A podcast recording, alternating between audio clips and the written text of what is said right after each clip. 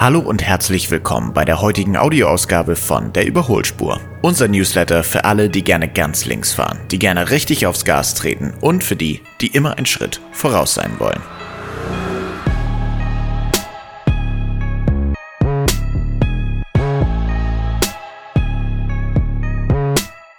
Heute haben wir hier in der Überholspur ein ganz heißes Thema für euch auf den Zetteln. Es geht nämlich um die Frage, brennen E-Autos und E-Transporter wirklich öfters als andere Fahrzeuge? Ihr kennt sicherlich auch die spektakulären Bilder und Videos im Internet, auf denen man sieht, wie ein Elektroauto oder Elektrobus in Flammen aufgeht und der Brand kaum noch zu stoppen ist. Bei solchen Videos sollte man immer natürlich darauf achten, ob es sich wirklich um ein E-Fahrzeug handelt. Neulich haben wir gerade wieder ein Video entdeckt, wo es um einen brennenden Bus ging. Alle schrieben über einen E-Bus, aber tatsächlich handelte es sich um einen gasbetriebenen Bus in dem Video. Naja, heute soll es hier in der Folge natürlich nur um die echten Fakten gehen. Haben Fahrer eines E-Autos tatsächlich ein höheres Risiko, dass ihnen das Auto unterm Hintern abfackelt? Und warum brennen E-Fahrzeuge überhaupt und wie kann man das verhindern? Diese Fragen und noch ein paar mehr klären wir heute hier in der Überholspur. Viel Spaß!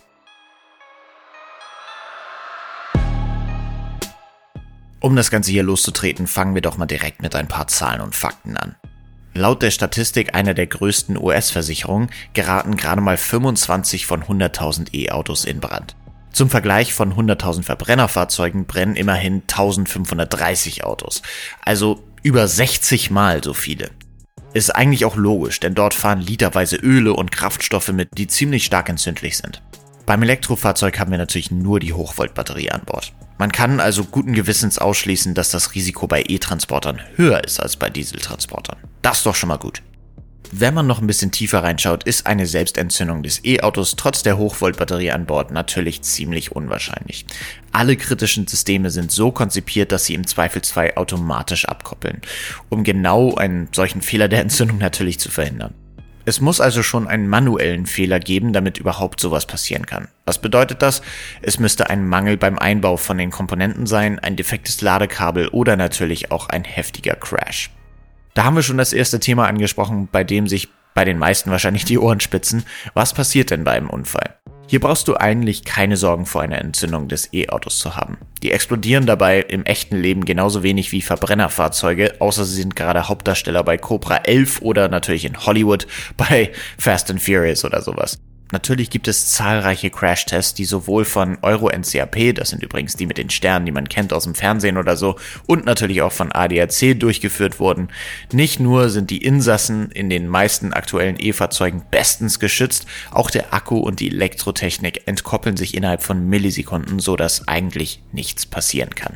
Der Unfall ist also gar nicht das gefährlichste, sondern das größte Brandrisiko geht tatsächlich vom Ladevorgang aus, wenn das Kabel defekt ist oder die Stromquelle nicht auf den Bedarf des Autos ausgelegt ist. Dann kann es natürlich durchschmoren oder es kann noch was Schlimmeres passieren. Wenn du natürlich aber darauf achtest, dass hier alles ordnungsgemäß funktioniert, kann eigentlich auch da kaum was schiefgehen. Dennoch wird natürlich auch gelegentlich über ein Verbot von E-Fahrzeugen in Tiefgaragen diskutiert. Was hat das also aus sich? Muss man jetzt Angst haben, mit dem E-Transporter ins Parkhaus zu fahren? Nein. Also wenn die Einfahrt hoch genug ist, dann sollte eigentlich alles klappen. Aber mal ganz in Ernst, wir haben mal ein bisschen recherchiert und selbst die großen Versicherer gehen nicht von einem höheren Risiko durch E-Autos in Tiefgaragen und Parkhäusern aus. Das sagt schon mal ziemlich viel aus. Ich meine, das sind die gleichen Leute, die das Risiko bei Autofarben voneinander unterscheiden. Man kann also eigentlich in den Tiefgaragen auch ohne Probleme parken und laden.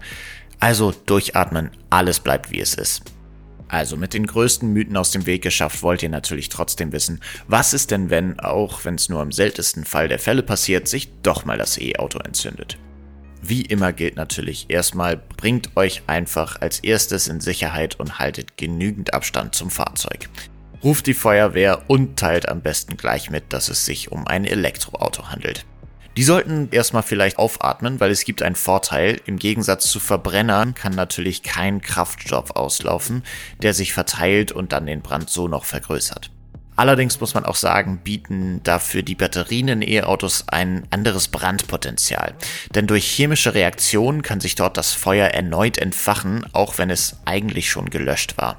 Daher muss das Fahrzeug mindestens 24 Stunden lang sicher abgestellt sein und beobachtet werden. Einige Feuerwehren sind sogar schon dazu übergegangen, abgebrannte Elektroautos komplett in einem wassergefüllten Container zu versenken. Das ist schon ziemlich krass. Also sagt auf jeden Fall Bescheid, dass es sich um ein Elektroauto handelt. Vielleicht müssen Sie schon mal anfangen, den Pool mit Wasser zu füllen. Aber wie gesagt, um das nun zum Schluss nochmal sehr, sehr deutlich zu machen, die Wahrscheinlichkeit, dass dieser Fall tatsächlich eintritt, ist sehr, sehr gering, sogar niedriger wie beim Verbrenner. Und mit ungefähr 0,025 Prozent kann man das wirklich als durchaus sehr, sehr gering einstufen. So, ich hoffe, das war interessant und ich konnte euren eventuellen Zweifel vielleicht ein bisschen beseitigen. Wenn euch die heutige Folge ein bisschen beruhigt hat, was das Risiko eines E-Transporters angeht, gibt es jetzt gerade auf karabak.de viele neue Transporterangebote, vor allem auch für E-Transporter. Schaut auf jeden Fall mal auf der Website vorbei. Es gibt richtig gute Deals. Es gibt jetzt zum Beispiel auch den E-Doplo dabei. Ein richtig tolles kleines Ding. Den werden wir euch in der nächsten Folge mal genauer vorstellen. Bis dahin wünschen wir euch natürlich eine gute und brandfreie Fahrt, egal ob im Elektro- oder Dieseltransporter. Wir sehen uns in zwei Wochen auf der Überholspur.